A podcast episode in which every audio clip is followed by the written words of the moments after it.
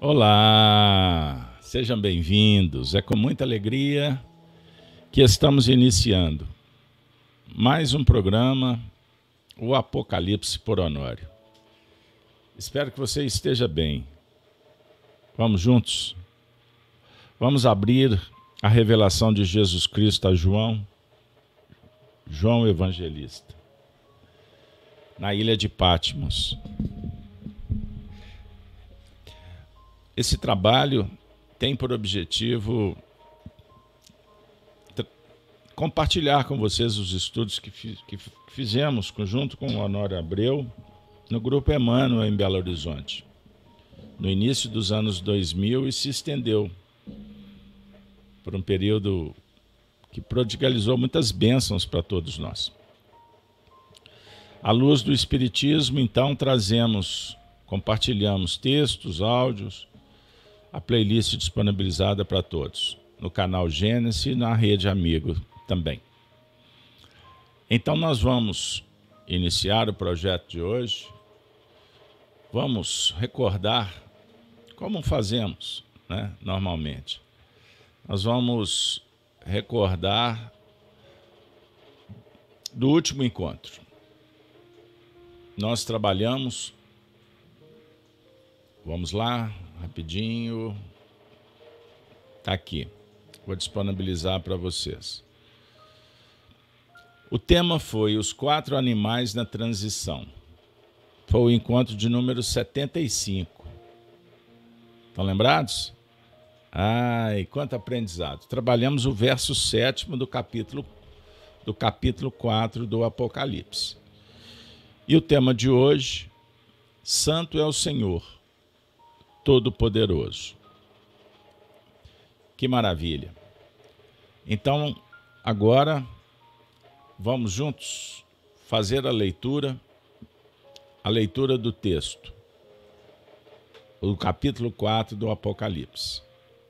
Lembrando que o Apocalipse é aprovação, reprovação, instrução e promessa. É o livro da profecia a profecia de Jesus Cristo. Profecia é ciência. Então, estamos trabalhando com o, com o título A Visão do Trono da Majestade Divina, os 24 anciãos e os quatro animais. Para a gente matar um pouquinho de saudade do nosso querido amigo Honório, eu vou convidá-lo, convidar o Honório para fazer a leitura conosco. Bora lá? Então, com vocês, o Honório vai chegar junto. Nós estamos trabalhando o capítulo 4 do Apocalipse e vamos reler para que a gente possa ir familiarizando com o texto. Capítulo 4, item primeiro. Depois destas coisas, olhei e eis que estava uma porta aberta no céu, e a primeira voz que, como de trombeta, ouvira falar comigo, disse: Sobe aqui e mostrar-te as coisas que depois destas devem acontecer. E logo fui arrebatado em espírito, e eis que um trono estava posto no céu, e um assentado sobre o trono. E o que estava sentado era na aparência semelhante à pedra jaspe e sardônica. E o arco celeste estava ao redor do trono e parecia semelhante à esmeralda. E ao redor do trono havia vinte e quatro tronos, e via sentados sobre os tronos vinte e quatro anciãos vestidos de vestidos brancos e tinham sobre suas cabeças coroas de ouro. E do trono saíam relâmpagos, e trovões e vozes. E diante do trono ardiam sete lâmpadas de fogo, as quais são os sete Espíritos de Deus. E havia diante do trono um, como mar de vidro, semelhante ao cristal. E no meio do trono e ao redor do trono, quatro animais cheios de olhos por diante e por trás. E o primeiro animal era semelhante a um leão, e o segundo animal semelhante a um bezerro. E tinha o terceiro animal o rosto como de homem, e o quarto animal era semelhante a uma águia voando.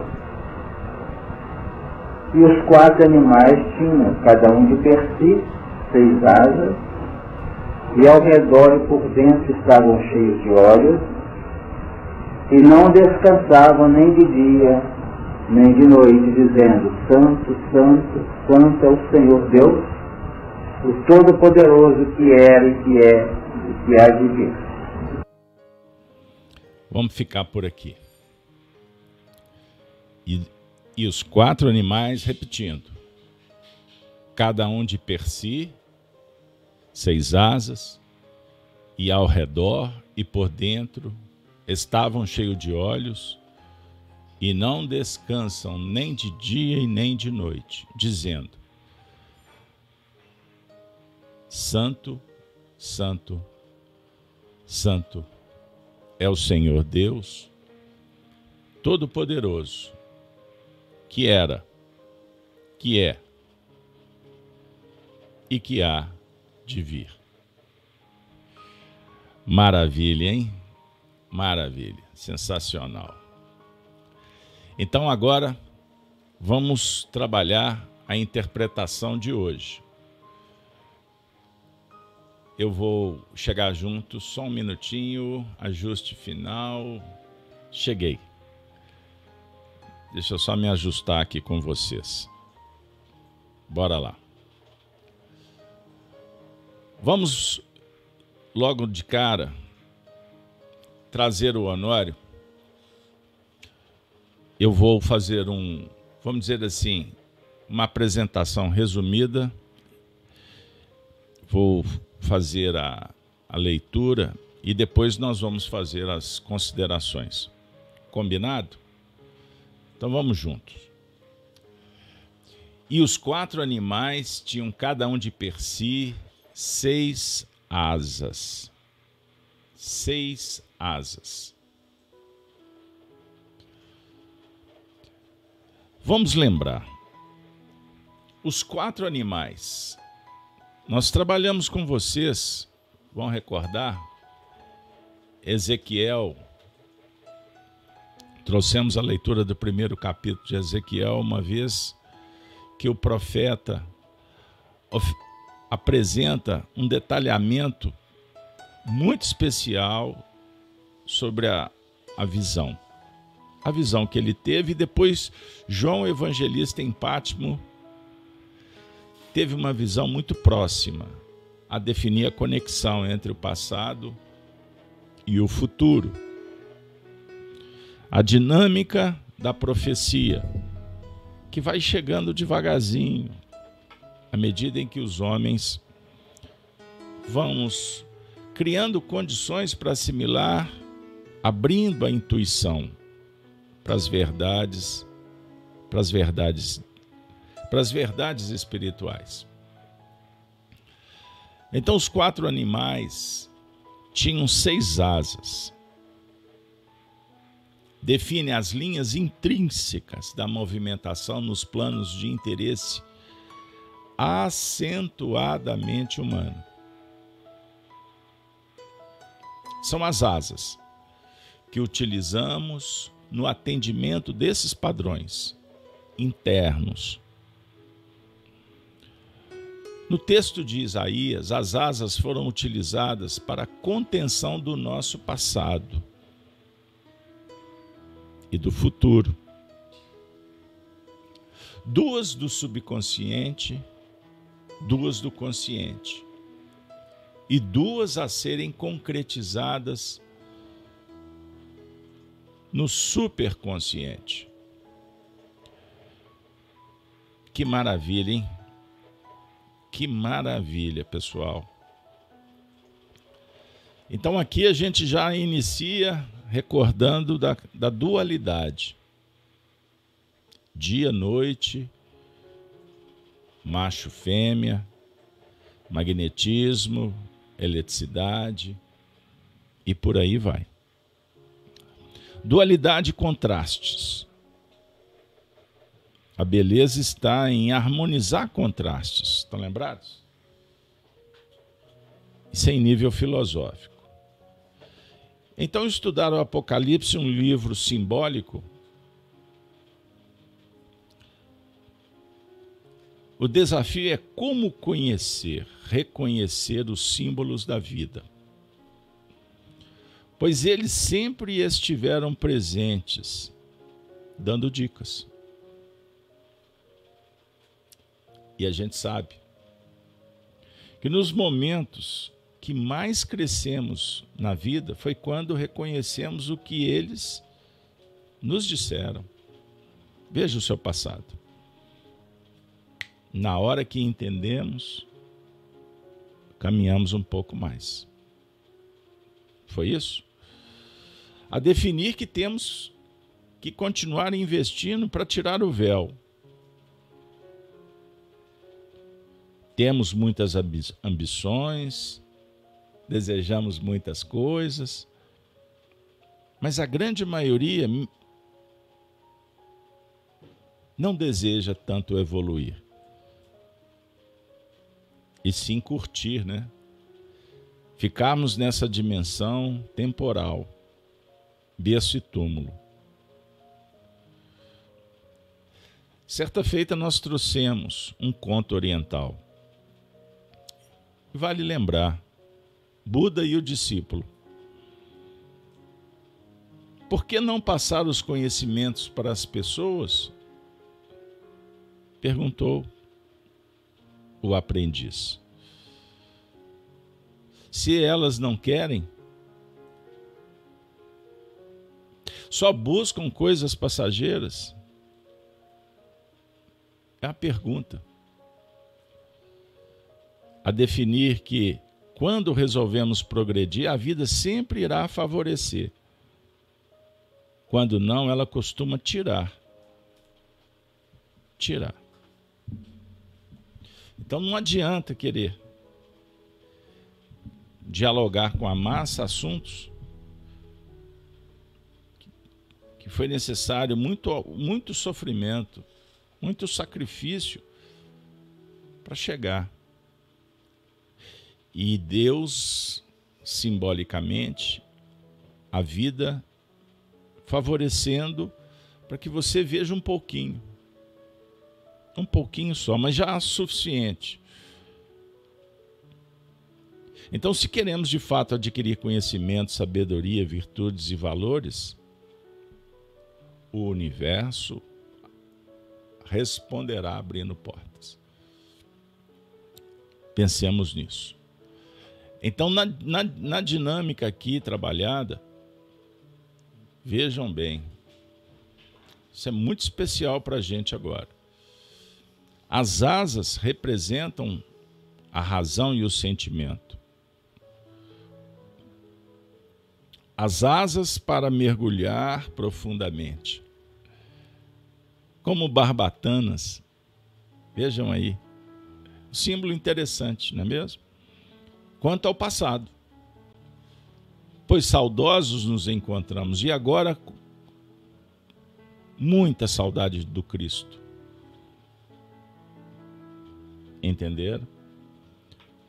Mas as asas para empreender o voo, o voo fundamental na evolução presente, nas conquistas, na habilitação, no conhecimento, no estudo, sabedoria. E as asas para vislumbrar o universo, o grande futuro. Então, subconsciente, passado, consciente e o superconsciente. Então, e os quatro animais tinham cada um de per si Então, cada um sua própria asa. E para dizer ainda que nós temos asas para todos os ciclos. São específicas.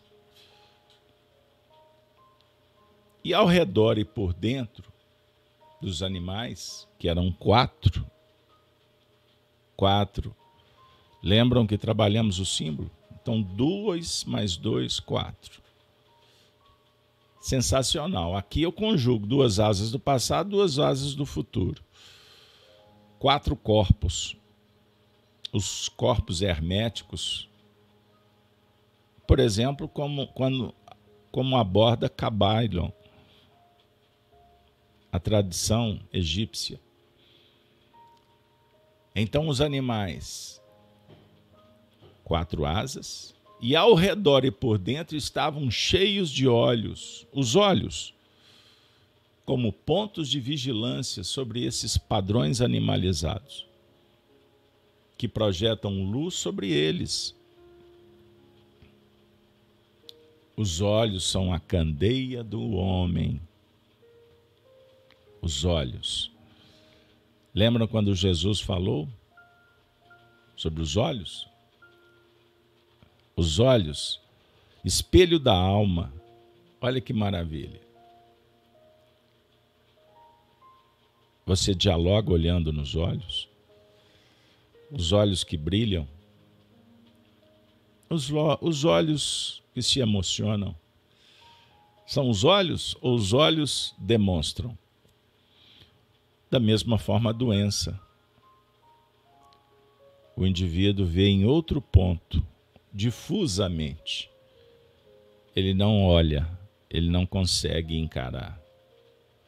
Como os olhos voltados para baixo da doença. A tristeza, do desespero, da melancolia. Compreender?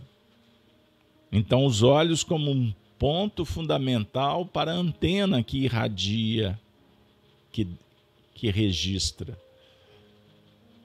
Então, os olhos, a candeia do homem. Definindo o que já vimos anteriormente. Sensacional. Então, é a percepção do que já foi visto. A capacidade de identificação mais ampla dos valores que importam. Então, aqui o Honório propõe uma análise do Apocalipse sob o ponto de vista filosófico. Mas por que não também dizer científico? Identificação dos valores, para que estabeleça a seleção, certo? Seleção. Seleção do que realmente agora tem a ver estudando o Apocalipse. Então temos que estabelecer, identificar para prosseguir. Entenderam bem? Isso é valioso. É valioso. E o momento em que vivemos, desafiador. Por isso recebemos com o Espiritismo a chave da revelação. As hostes superiores, os espíritos em nome do Espírito da Verdade, o Consolador prometido, vem ao encontro da humanidade terrena para ajudar em nível individual e coletivo. Uma vez que vivemos agora o momento da grande tribulação previsto na obra, na Bíblia por diversos profetas. E na culminância do profeta João, a grande tribulação. Lembram? Jesus falando no sermão profético? Então, quando Jesus volta em espírito para conversar com João em Pátimos, ele vai desenvolver o que ele já tinha falado. E antecipado também através de outros médiums. Então foi Jesus que falou através da boca de Daniel, de Ezequiel, de Jeremias, de Isaías. Foi o Cristo que falou através da boca de Moisés, de João Batista. É a conjugação das espiritualidades, das dimensões. Como agora, através dos médiums que reencarnados se encontram. Aqueles que falaram com Kardec, aqueles que falaram através de Chico Xavier, aqueles espíritos que falam em nome do Cristo, por exemplo, em outras tradições, em outras religiões, e até no profetismo espiritualista que anunciam o que está acontecendo e o que vai acontecer. O que eu quero dizer com anuncio o que está acontecendo? Porque muitos não conseguem enxergar. O indivíduo está vendo uma cena, uma cena projetada de algum lugar, ele está vendo um movimento de pessoas, mas ele não consegue identificar o sentido. E nos dias atuais ele cria uma narrativa como se soubesse tudo.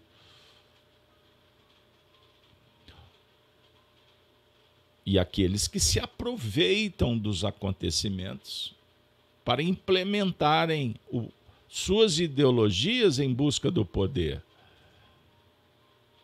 Então, por isso que nós viemos aqui para receber a chave, conviver com os espíritos estarmos juntos na escola do bem.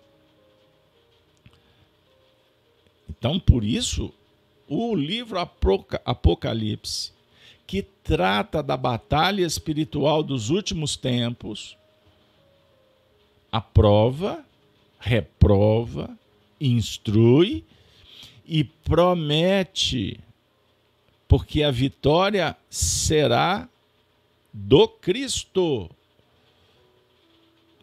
Tudo que acontece na terra, lembremos disso, pessoal, para não perder o foco. Tudo no cenário humano muda. Nós transitamos e mudamos, evoluímos. Agora, vale saber se estamos progredindo moralmente. Porque você pode evoluir. A saúde evolui, a doença evolui, uma relação evolui para melhor ou para pior. Compreenderam o símbolo? Então, Jesus disse, é um versículo que eu cito toda semana. 19 do primeiro capítulo. Escreve Escreve João, escreve Maciste, Rosimere, Mirtes, Beatriz, Doralice, todos que estão no chat, você que chegou agora, escreve, pois, as coisas que viste, anota, vive, anotar é viver, experienciar, como também as que são porque muitas vezes a gente age, implementa pelo que viu, pelo que estamos vendo, pelo que veremos, mas não necessariamente o que é, o que são. Porque a verdade está em Deus. Vocês estão vendo aí um momento muito lamentável, triste da humanidade. Qual o percentual de pessoas comentando? Então existe um movimento para se falar, para se discutir. Causas. Mas eu pergunto, quantos que estão contribuindo lá no efeito? E é sob o ponto de vista pessoal. Não, você não vai pegar um, um avião, um navio e vai se transportar para outro lugar no mundo para resolver. Porque você não tem competência, não tem coerência, não existe poder, mas você pode contribuir. Como? Pense nisso. Descubra. Eu estou conversando com pessoas inteligentes, com esse grupo que é um grupo seguro. Então, temos que preparar para as que hão de acontecer depois dessas, porque eu vi uma ouvi uma frase essa semana de um, um estudioso, um estudioso da história, da geopolítica, e ele disse assim: a história não tem lógica. A história é cíclica. Quer que repete? A história não tem lógica, mas ela é cíclica.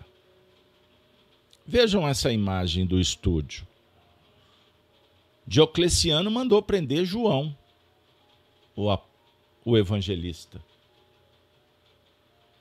Ele foi preso. Por quê? Porque João falava de tudo que iria acontecer e isso incomodava. Primeiro, porque ele antecipava o que a turma não estava vendo, o que estava fazendo ali. Mas ele já tinha uma visão, auxiliado por Jesus, por revelações, de todo um mapeamento, de todo um projeto evolutivo do planeta. Então ele estava falando, gente, vamos viver o evangelho? Olha os olhos, olha as asas. Vamos nos movimentar, vamos aprender, vamos despertar. Tira ele, remove, censura, tranca.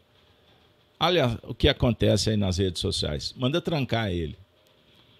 Esse cara está numa praça com uma Bíblia na mão, ele é louco. Ele está orando. Isso aqui não é lugar para orar.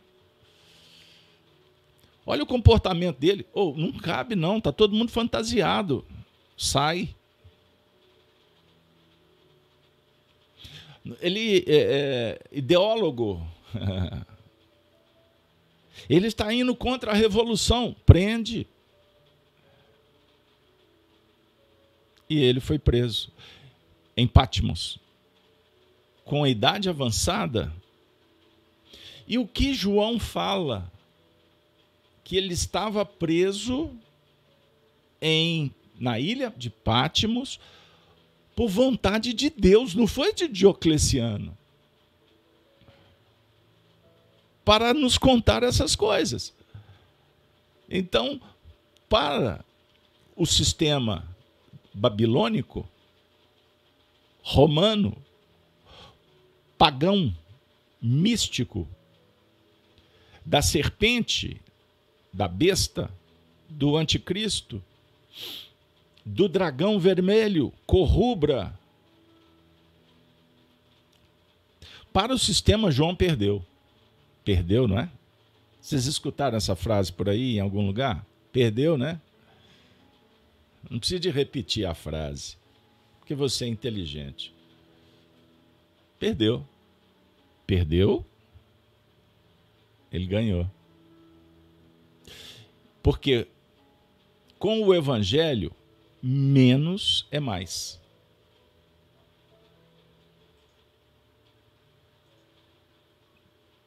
Jesus se apresenta para ele. Era tudo que eu queria ver. Você você já pediu em prece para ver Jesus? para conversar com os bons espíritos. Eu tenho estudado as aparições marianas. Ontem mesmo eu disponibilizei no, num grupo Aparição de Maria em Itaúna, Minas Gerais. Procure aí no Google. Extraordinário. Extraordinário fenômeno que se repetiu em Lourdes, em Fátima, se repetiu no Brasil duas vezes, não, três vezes, parece que teve em Campinas também. Mas, principalmente, eu chamo a atenção a aparição em Fátima em 1917, a aparição no Nordeste, em Pernambuco, no Brasil, em 1935, 36. E agora, 1957, Itaúna. Observem essas três aparições para crianças.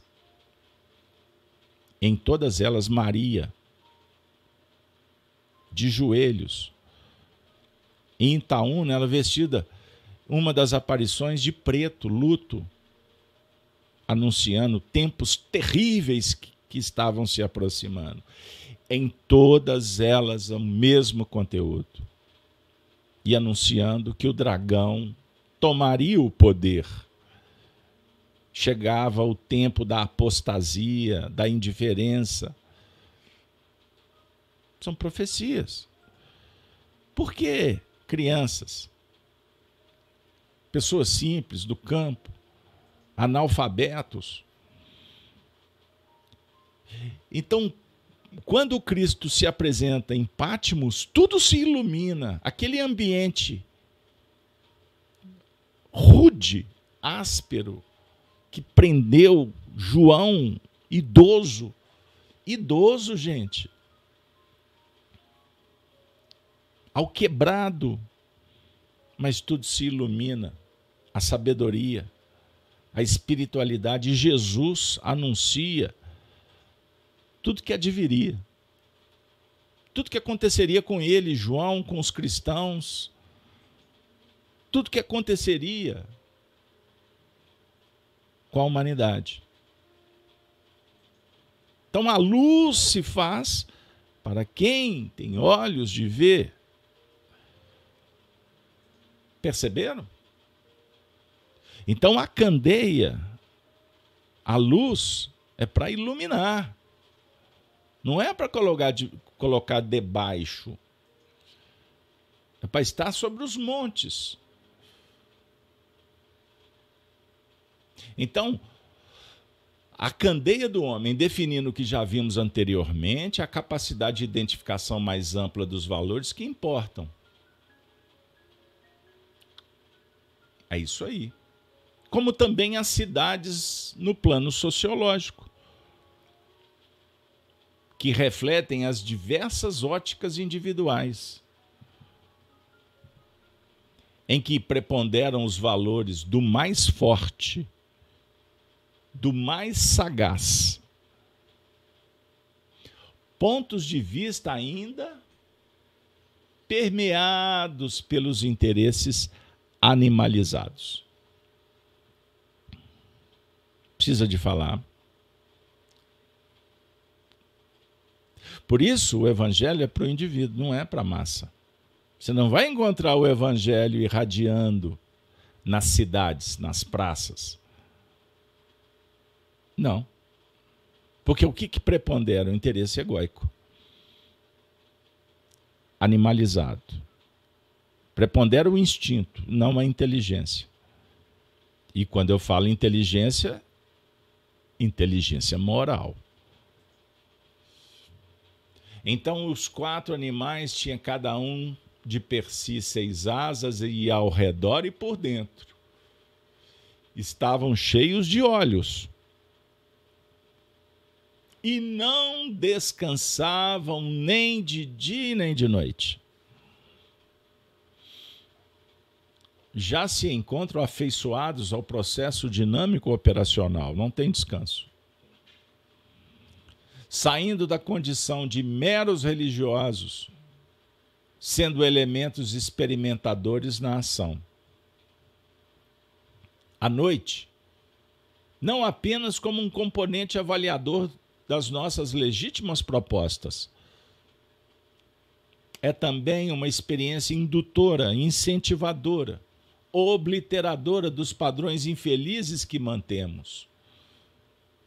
À noite, a operação na noite também se caracteriza por um período de prova difícil. Que maravilha, hein, pessoal? uma uma frase, duas frases, três frases, nos dá a condição de dialogar com profundidade. Por isso é que não temos pressa com o Apocalipse e estamos atualmente trabalhando versículo por versículo. Vocês têm notado isso. Então, à noite, os animais que não descansam nem de dia nem de noite, sobre o ponto de vista positivo, a noite é representa um componente avaliador, avaliativo. É um momento de reflexão. Quantas vezes, em determinados momentos da madrugada, os espíritos me trazem de volta? Vamos refletir sobre esse assunto. Leia tal página. Chegou a hora de preparar o estudo da manhã.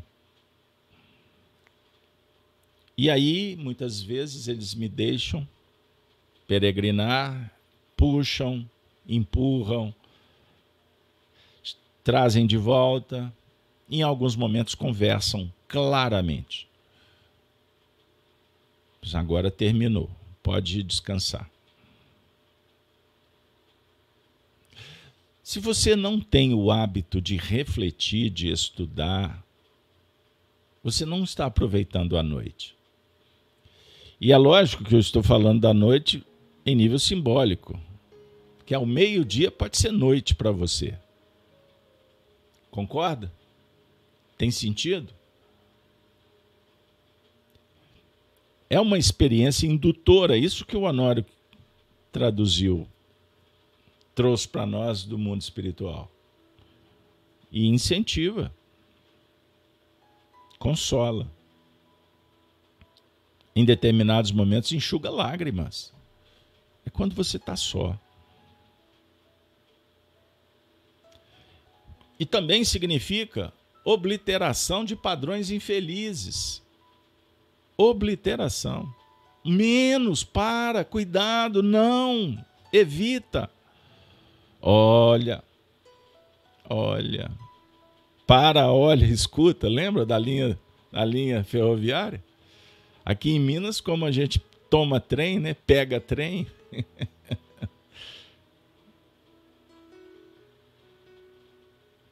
para, olha, escuta. Vai devagar. Isso não anda bem.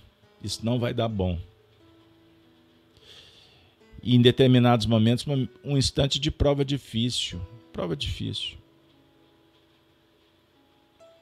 Essa noite mesmo eu fui visitado por um ente querido, um familiar desencarnado.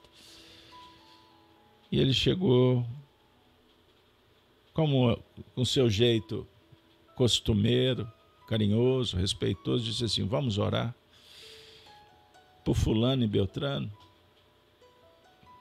Se der, cuida para nós. Fechou. Fizemos oração, ele foi embora, eu continuei na minha. Na minha caminhada. Então, isso é, é trazer para o dia a dia. Perceberam? Então, nem de dia nem de noite é capacidade. Capacidade de operação, amiga. Você você está aí, está tudo, tudo escuro, nuvens densas. As coisas estão complexas. Significa, vocês sabem, eu gosto de trabalhar a filosofia, né? Sempre que possível, dialogando de uma forma muito carinhosa com alguns conceitos. Dificuldade é medida de avaliação, a dor é sublimação, o erro é experiência. Está de acordo? Adequa, trabalha a virtude. Então a capacidade, uma vez que nem eles não descansam os animais nem de dia nem de noite, capacidade de operação dia e noite. Durante o sono, pelo desprendimento do espírito. Trabalho mental, atividade tanto em vigília quanto no sono físico. Já se encontra afeiçoado ao processo operacional. Dinâmico do amor. Olha que legal, pessoal dinâmico do amor, capacidade operacional. É o Cristo, é o discípulo, é a relação. Dentro do conceito dos padrões da eternidade. Então, quanto mais amor, afeiçoado à dinâmica do sentimento sagrado, o sentido de descanso assume a condição de sequenciamento tranquilo. Sequenciamento tranquilo dos padrões da eternidade. Certo? Especial. Bom demais da conta. Vamos observar, o dia está raiando, está chegando, a luz está te visitando. Não mais sombra. Nós vivemos o um momento da transição. Em que posição você se encontra? Diga. Responda para você mesmo. Na luz ou a treva? Ou você sente a dualidade, você percebe que está caminhando. Determinado momento treva, determinado momento luz. Mas vem comigo. O que, que prepondera?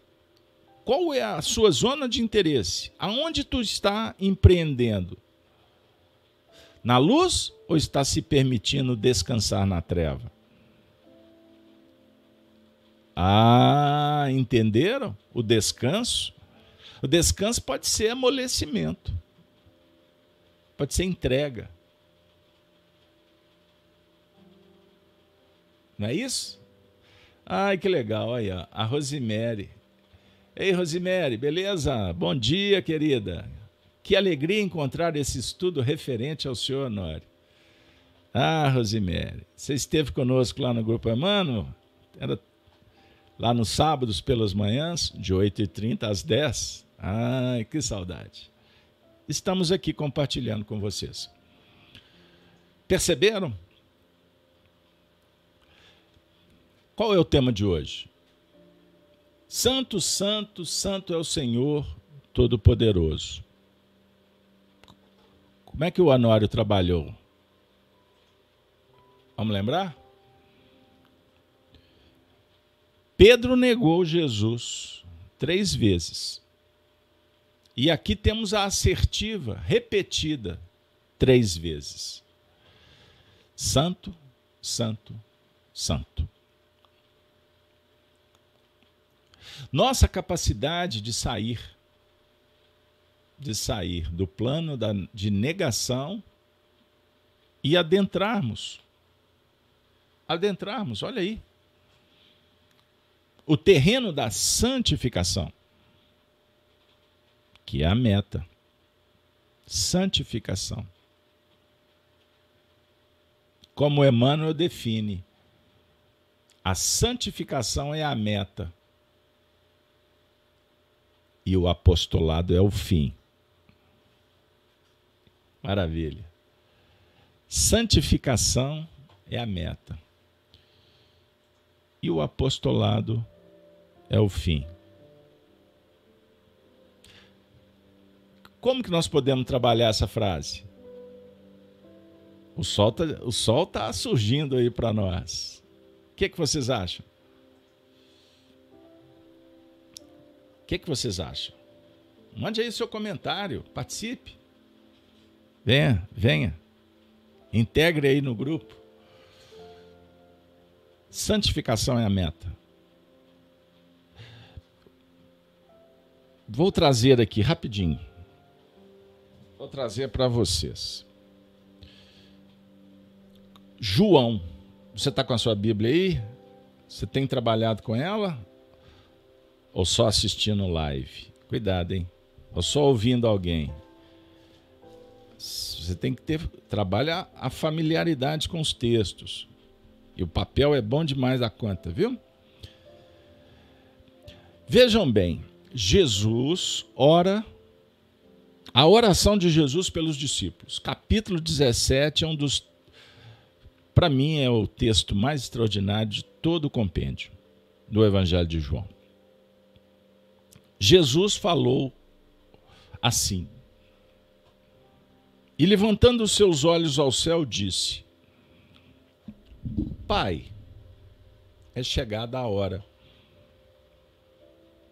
Glorifica teu filho, para que também o teu filho te glorifique a ti. Assim como lhe deste poder sobre toda a carne, para que dê a vida eterna a todos quantos lhe deste. E a vida eterna é essa: que te conheçam a ti só, por único Deus verdadeiro, e a Jesus Cristo, a quem enviaste. A vida eterna é essa. A vida eterna é essa. A vida eterna é essa. E nós criando ídolos, ídolos mortos, que nunca existiram. Uma coisa é você ter referência, ter uma pessoa para aprender com ela, mas ela é humana. Quantas doutrinas, quantas ideologias surgiram e pessoas morrem por isso? extremismo, fanatismo. E o que está escrito aqui, entendam isso, é num cenário íntimo, não é externo. Então, Jesus Cristo representa a eternidade, a imanência de Deus na intimidade, não é do lado de fora. E ele humildemente, Jesus, o Cristo planetário, entendam isso. O Cristo transcende todos os conceitos, todas as etnias, raças, povos, época. Eu glorifiquei-te na terra tendo consumado a obra que me destes a fazer. E agora glorifica-me tu, ó Pai, junto de ti mesmo, como aquela glória que tinha contigo antes que o mundo existisse. Antes que essa história que você está lendo fosse escrita, ele já existia. manifestei, manifestei Pai. Ele está fazendo uma prece. Manifestei o teu nome aos homens que o mundo me deste. Eram teus e tu nos destes e guardaram a tua palavra agora já tem conhecido que tudo quanto me deste provém de ti, não de mim. Porque lhes dei as palavras que tu me deste. E eles a receberam. E têm verdadeiramente conhecido que saí de ti foi tu que me criastes. E creram que me enviaste. Foi tu que me criaste. Ele não está pronunciando uma frase. Ele está confessando. Ele está admitindo com um profundo reconhecimento e gratidão Isso é amor. Ele está se relacionando com Deus, com o Pai.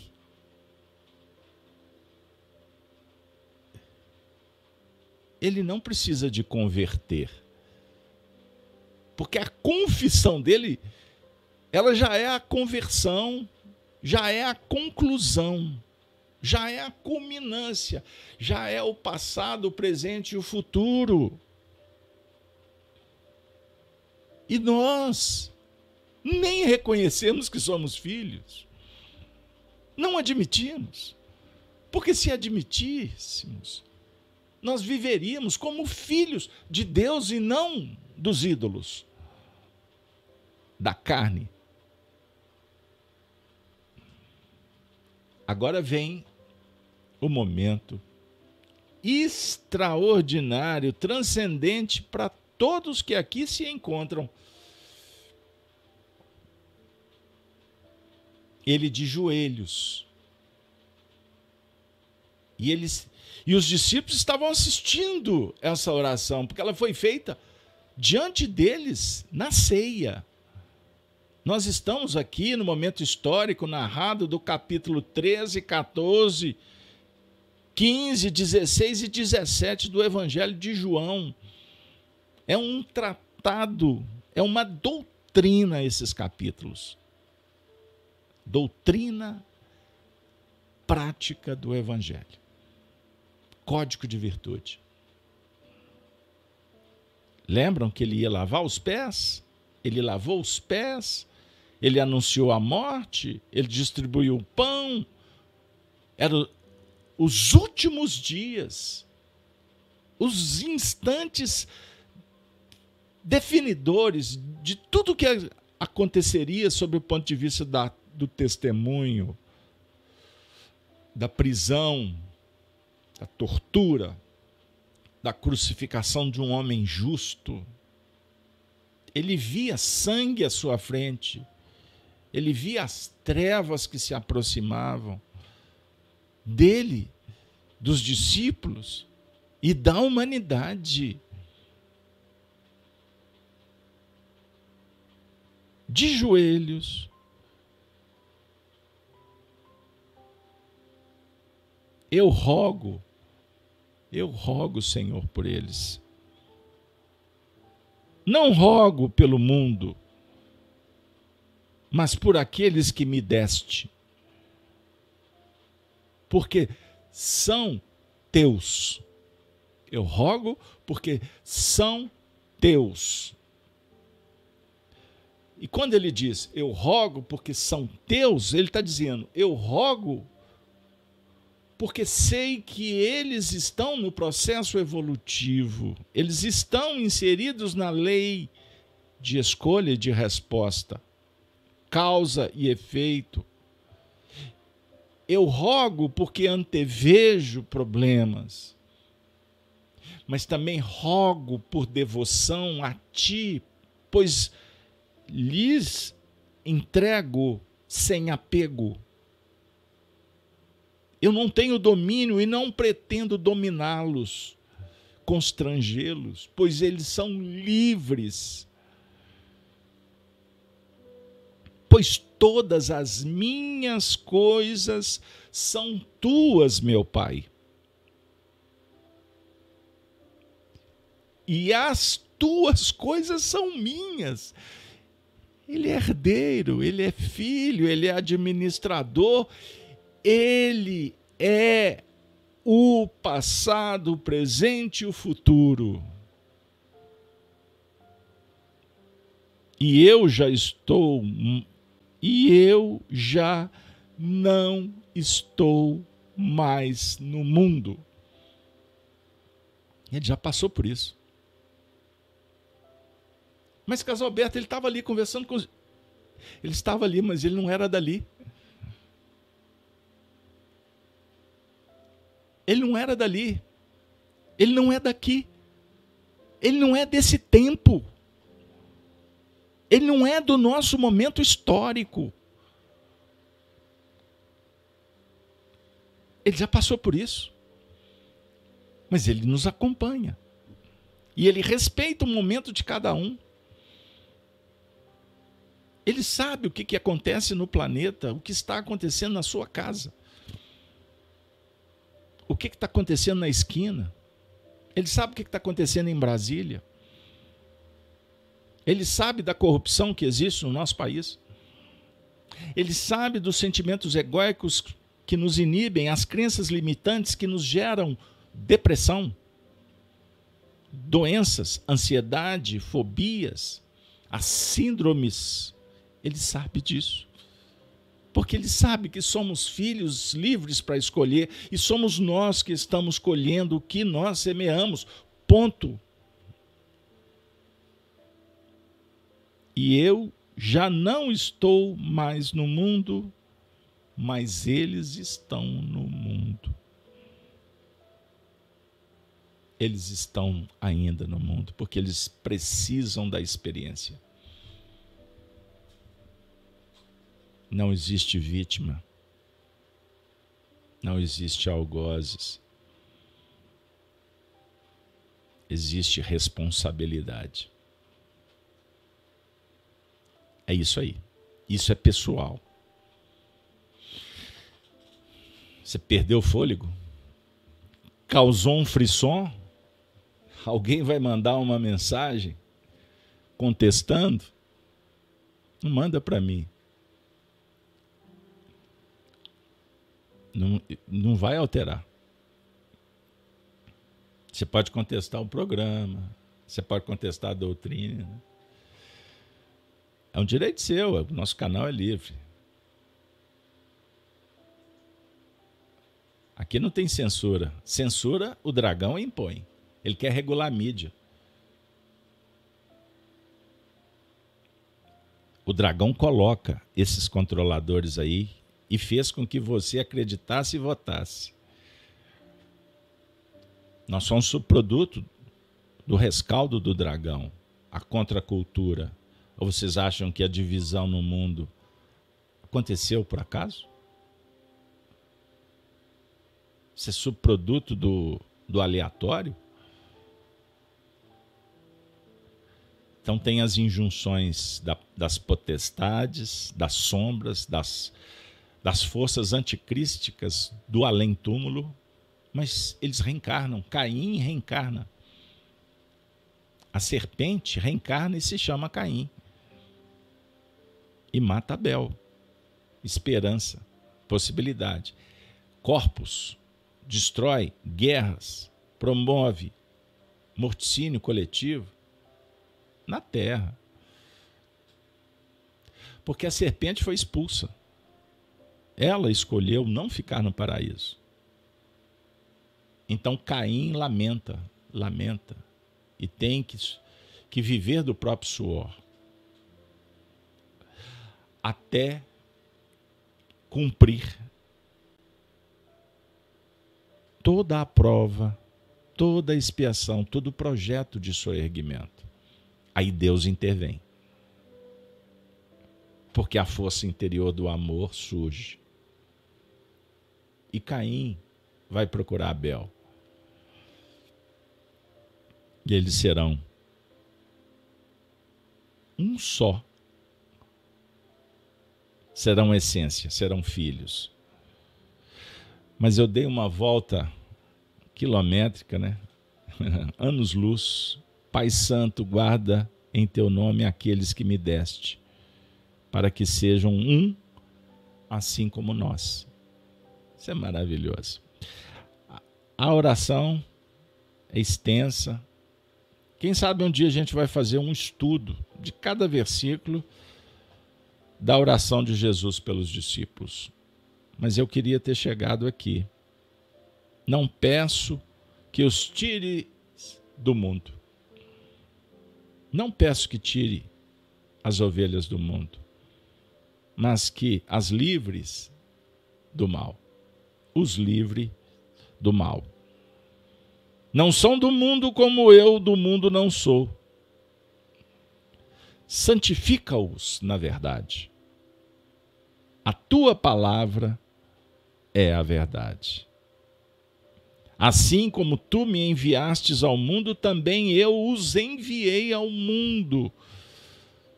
E por eles me santifico a mim mesmo, para que também eles sejam santificados na verdade. Sensacional. Santifica-os na verdade. E eu concluo com o verso vigésimo. E não rogo somente por estes, mas também por aqueles que pela sua palavra, pela sua palavra e não pela minha, hão de crer em mim, para que todos sejam um, para que todos sejam um. Mas os que ainda não creem no Cristo, eles são filhos de Deus. Perceberam? E nós não estamos falando do Cristo histórico. O Espiritismo dialoga com o Cristo Cordeiro, Messias, a luz do mundo. E nós buscamos no Cristo histórico os feitos, os fatos, não para relativizá-los, como fazem os representantes do dragão, que se infiltram, se apresentando como ovelhas, mas na verdade, cordeiros não são, são lobos. Somos lobos quando mentimos, quando invadimos para criar medo, terror, violência. E se apresentando por aí como líderes virtuosos. Vivemos num tempo no tempo da verdade. Por isso Jesus falou: santifica-os na verdade. O cristão legítimo ele é visto. Porque não se pode esconder uma cidade edificada sobre o monte. Não se pode esconder, não tem como, é luz. A luz se faz. A luz revela. A, a luz indica o que está sujo.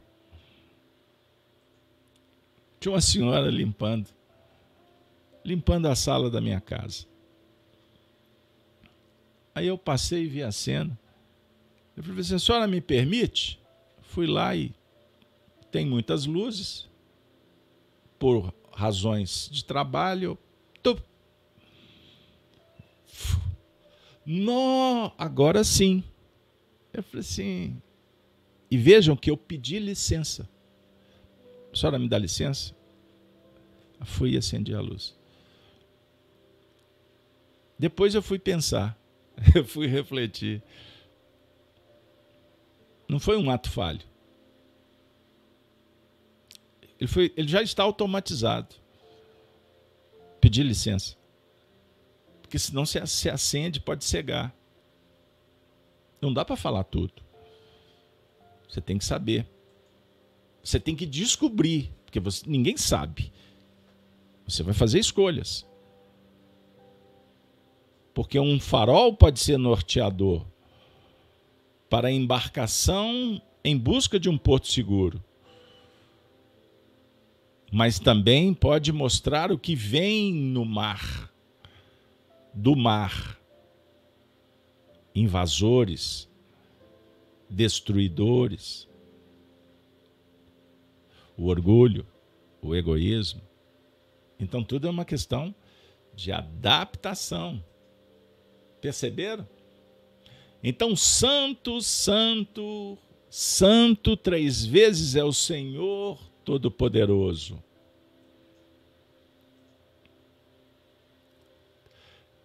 Tanto o Senhor, Supremo do Universo, quanto o estado de espírito individual em formação. Em formação para a plena manifestação. Em Isaías, dissemos: O Senhor dos Exércitos. O Senhor dos Exércitos. Um exército em formação. Qual exército? Da sabedoria, da bondade da virtude. O que era, e que é, e que há de vir. O Todo-Poderoso. O Todo-Poderoso não é mutável. Deus não muda. A lei divina e natural não muda. Ela não se adapta a você. O espírito é que aprende e se adequa. Então, adequação é virtude a ser trabalhada. Vós sois o sal da terra e a luz do mundo. Então, sal é para temperar e luz para intermediar.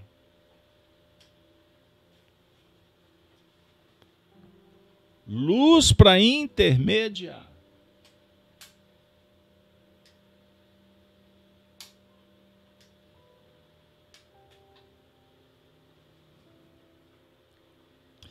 A luz para que você identifique.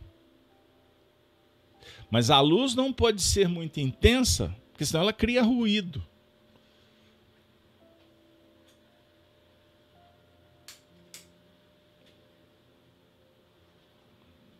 Perceberam?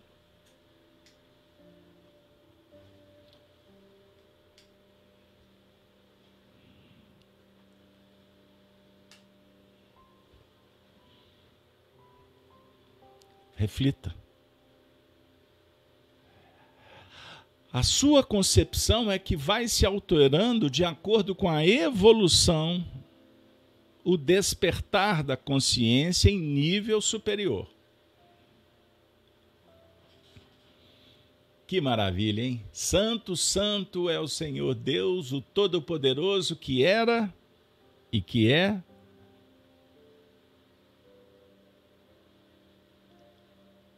e que há de vir. Definindo pelas seis asas que precisamos alçar o voo para a conquista do que há de vir, que é o Todo-Poderoso, apontado pelo superconsciente. Superconsciente é o futuro. O Cristo conversa contigo pelo superconsciente. Jesus dialoga conosco pelo inconsciente.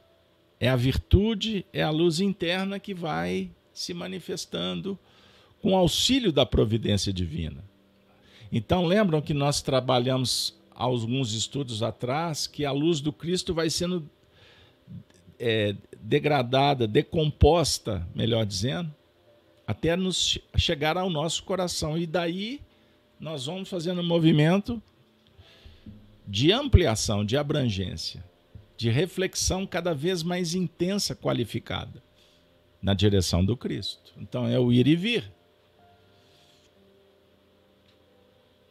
E que é. Isso que é, para nós, já é o que era para Jesus. O que quer dizer? A sua conquista de agora para Jesus já existe há muito.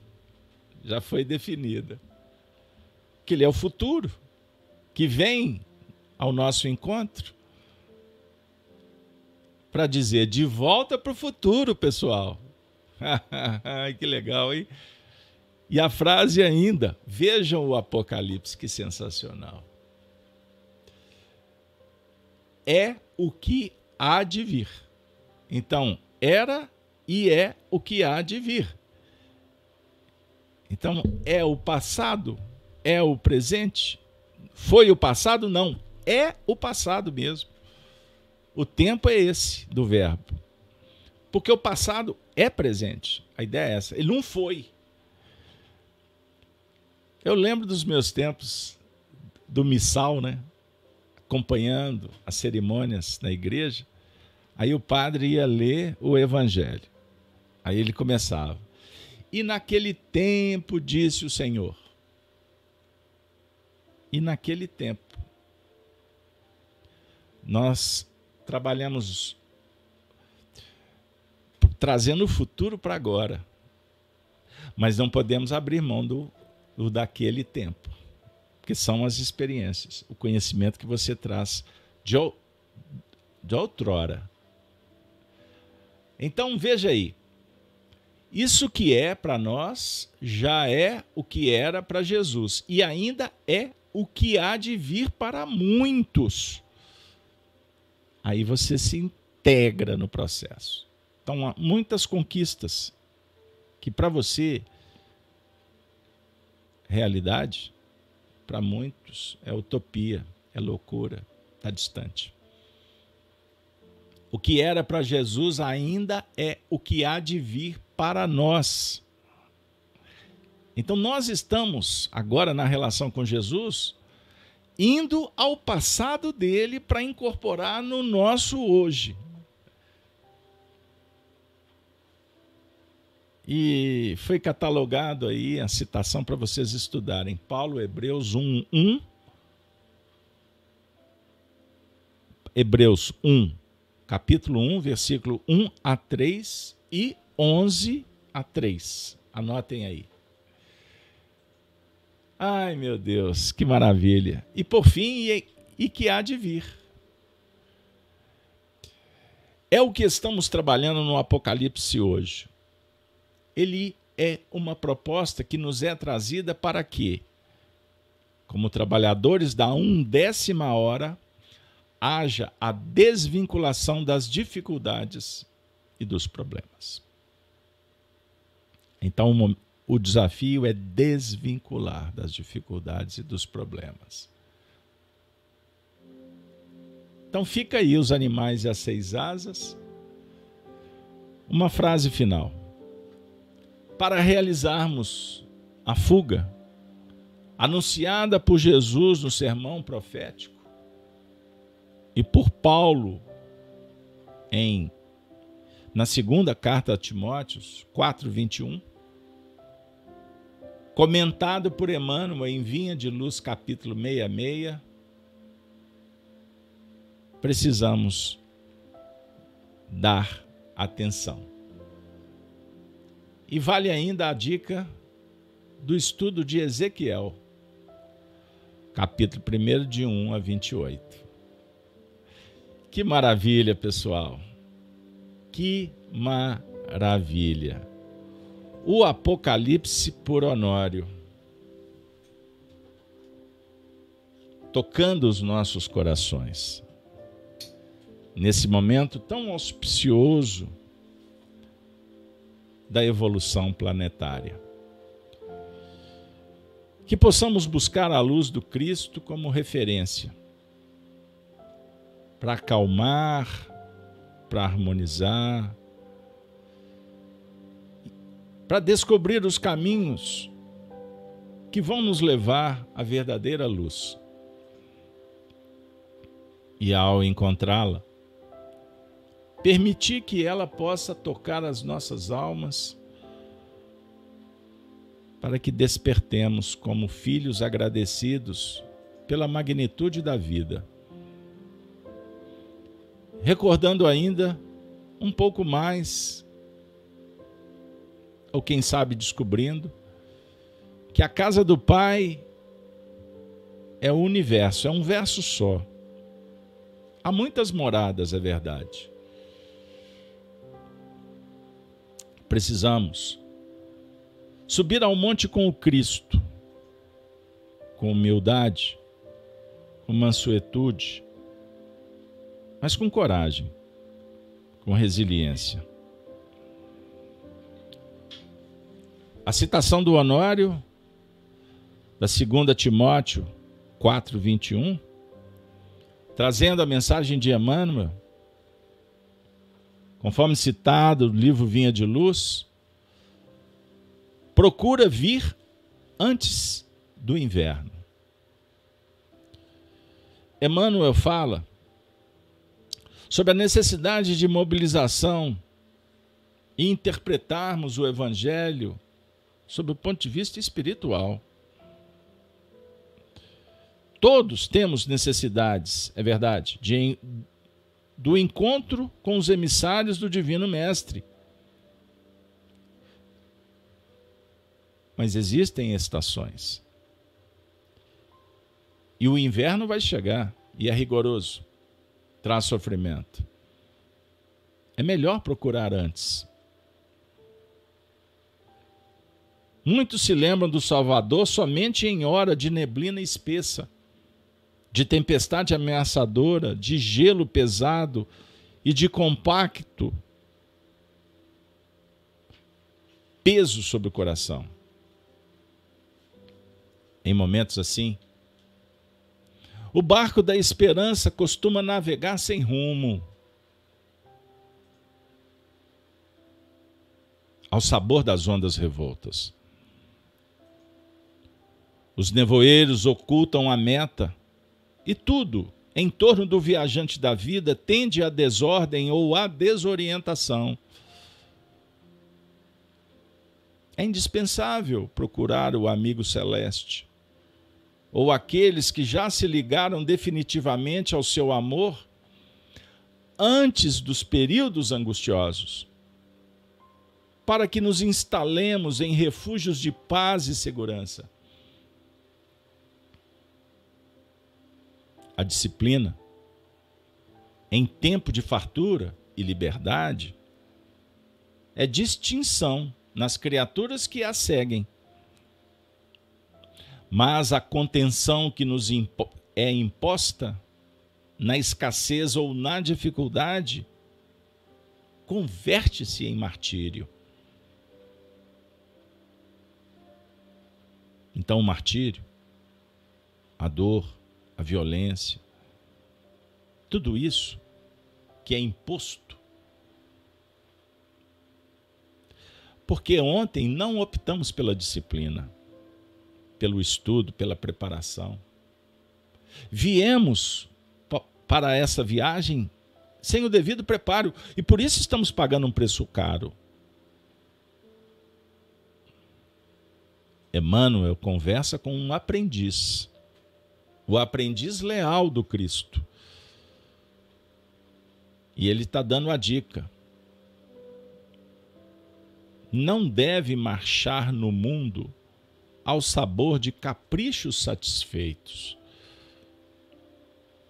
e sim na pauta da temperança e compreensão. O inverno é imprescindível e útil é imprescindível e útil.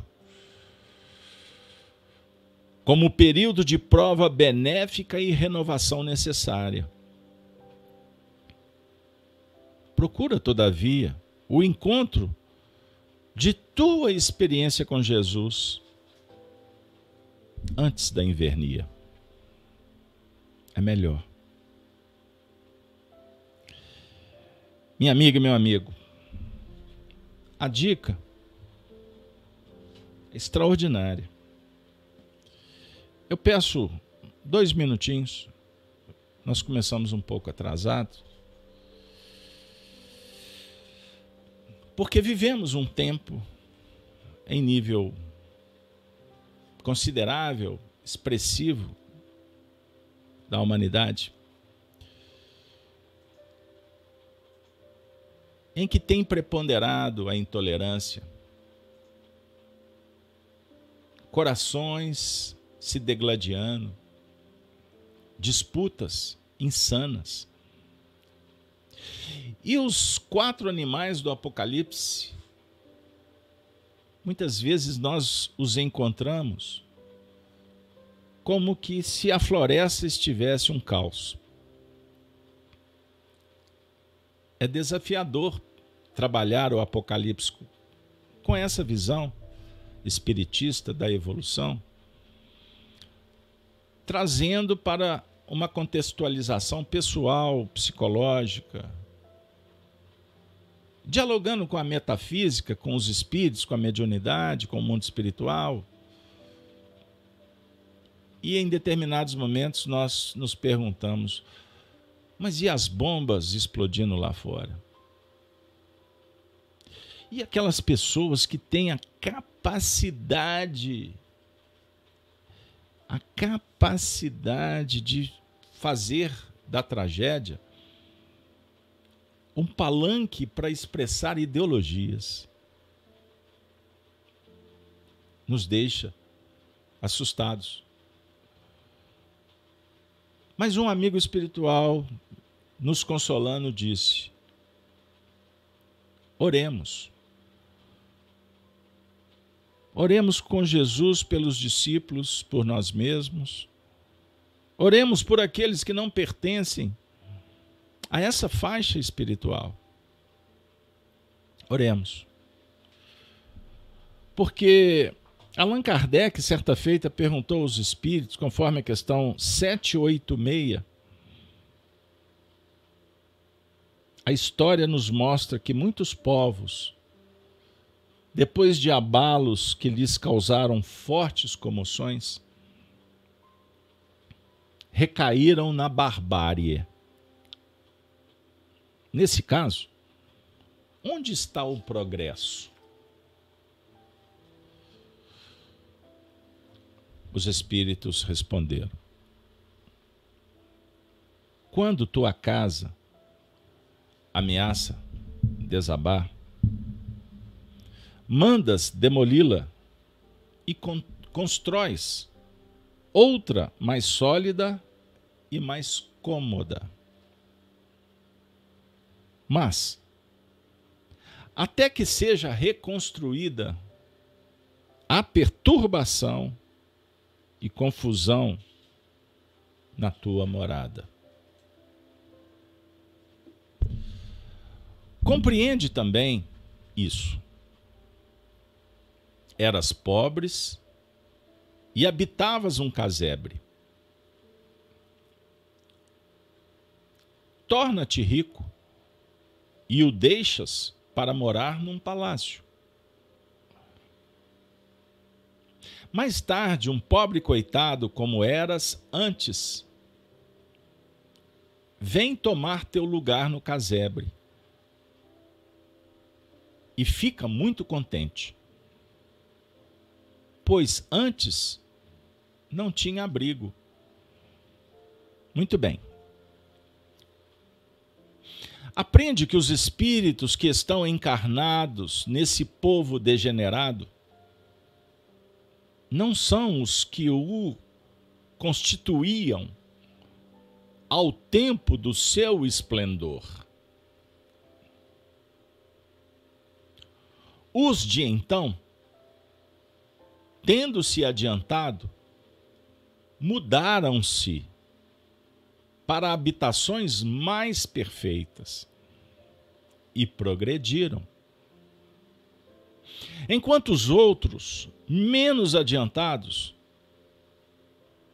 tomaram seu lugar, que também deixarão um dia. Quando chegar a vez deles. Kardec, compreendendo o desafio do ensinamento, ainda aventou, perguntou. 787. Não há raças que, por sua própria natureza, são rebeldes ao progresso? Resposta de Jesus, os espíritos. Sim.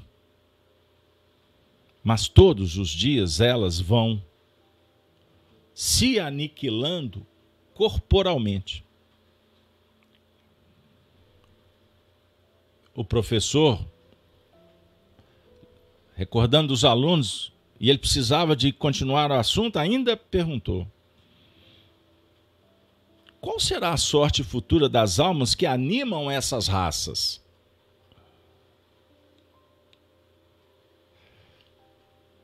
Agora eu lembrei da oração de Jesus por, pelos filhos de Deus.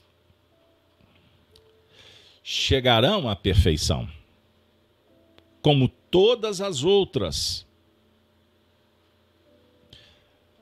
passando por várias experiências. Deus não deserda ninguém. Assim, os homens mais civilizados podem ter sido selvagens, brutos, violentos, antropófagos. Os espíritos afirmam: Tu mesmo o foste mais de uma vez, antes de seres o que és. Aí o Kardec ficou constrangido e perguntou: Os povos são individualidades coletivas que, como os indivíduos, passam pela infância, pela idade madura e pela decrepitude. Essa verdade que a história constata não nos poderá levar a pensar que os povos mais adiantados deste século terão seu declínio e sua extinção como os da antiguidade? Agora a conclusão. Os povos que só vivem a vida do corpo, aqueles cuja grandeza se baseia apenas na força e na extensão territorial, nascem crescem e morrem. Porque a força de um povo se esgota, como a de um homem. Aqueles cujas leis egoístas atentam contra o progresso das luzes e da caridade morrem porque a luz mata as trevas e a caridade mata o egoísmo. Mas, tanto para os povos como para os indivíduos, há a vida da alma. Aqueles cujas leis se harmonizam como as leis eternas do Criador viverão e servirão de farol a outros povos.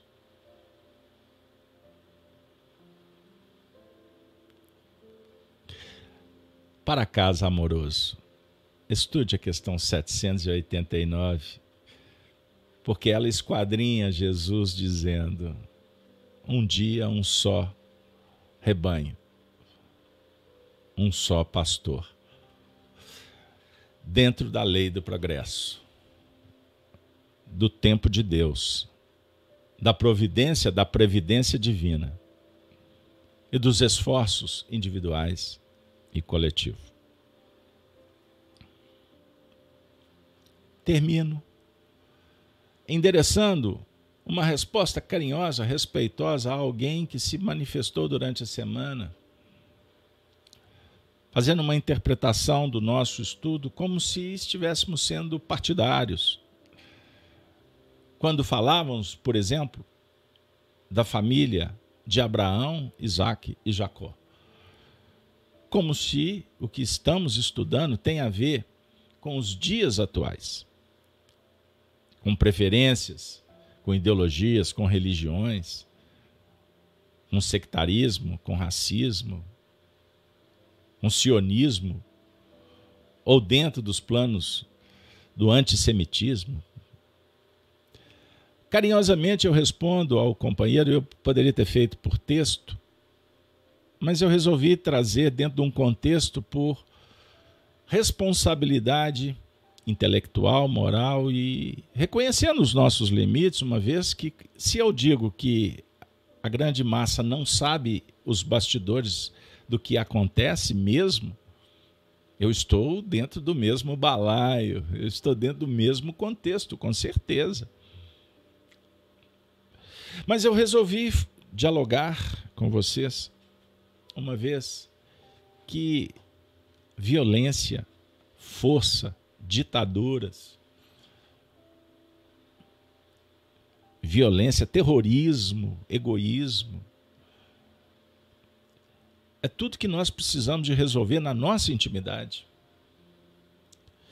E se estamos sendo constrangidos à distância, porque esse público que está aqui não está lá no cenário, vivendo a miséria em todos os níveis espiritual, moral, psicológico, físico, social, meu Deus, nos resta orar.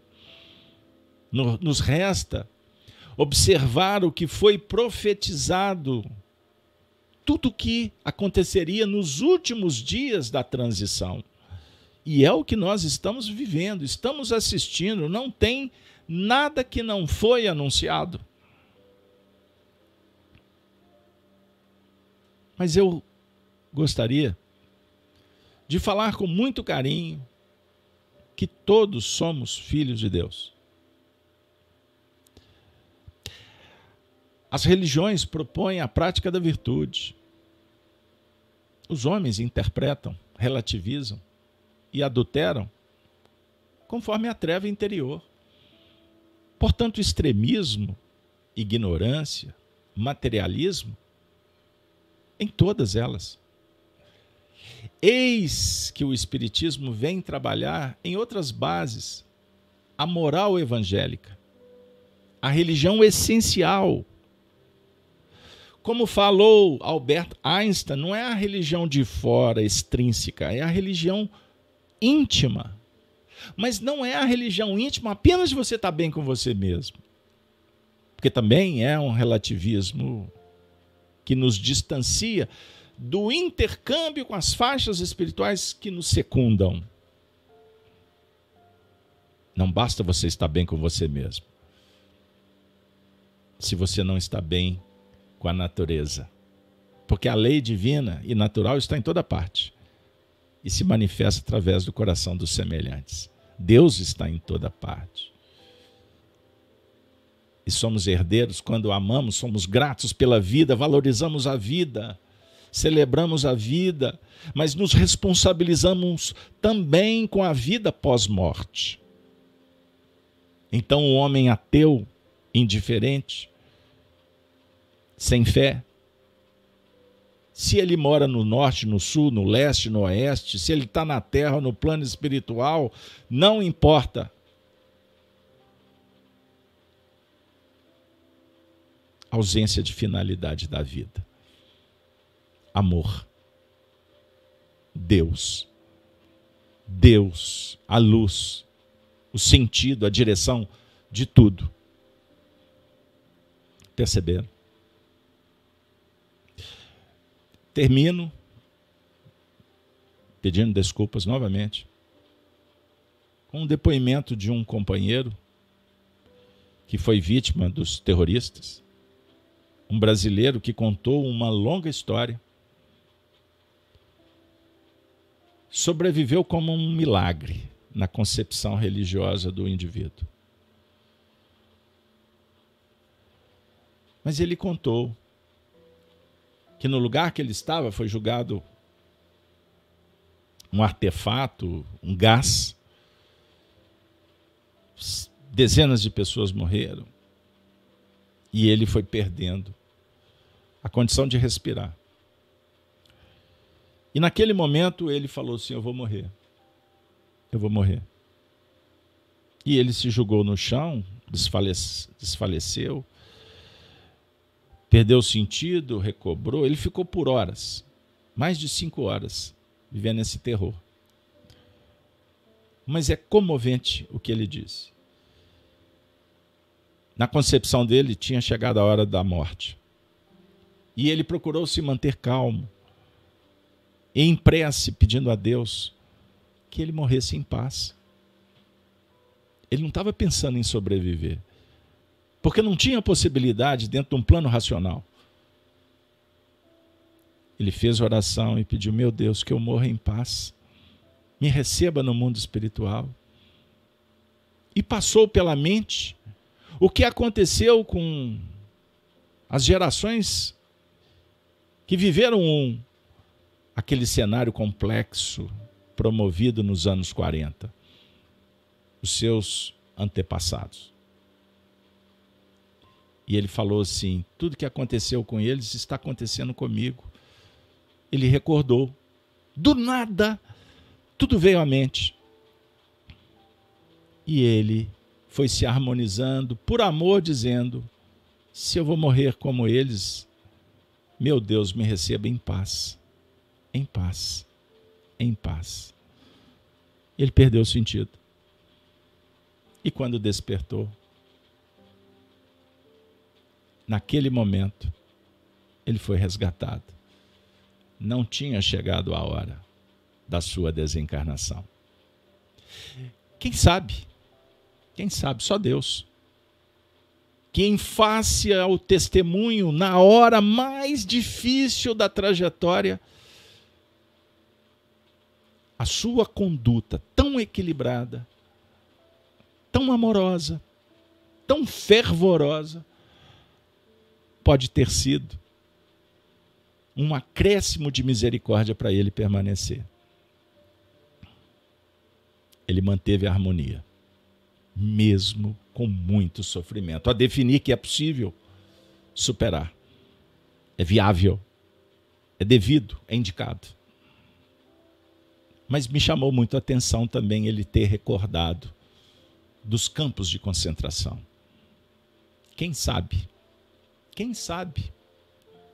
Ele não viver essa experiência lá atrás. E não resolveu.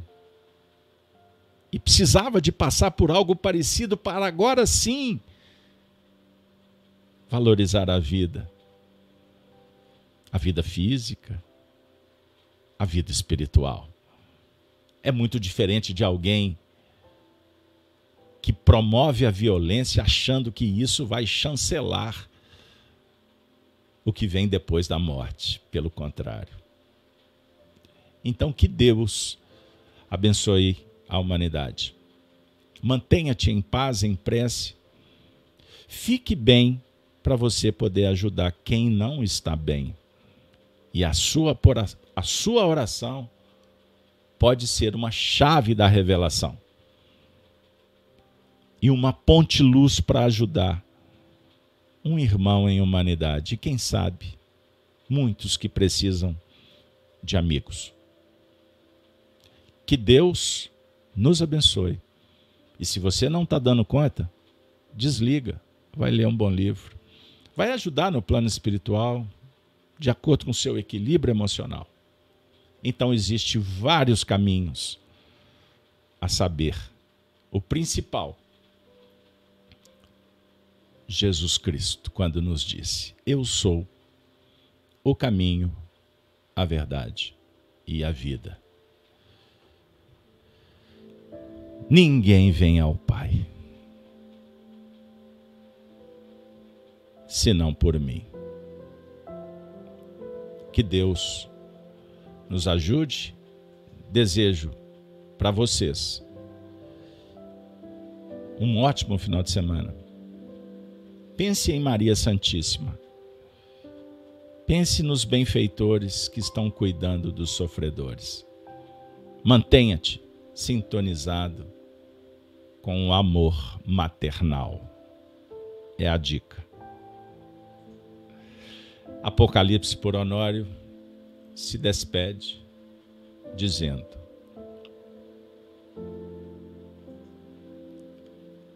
Ave Cristo.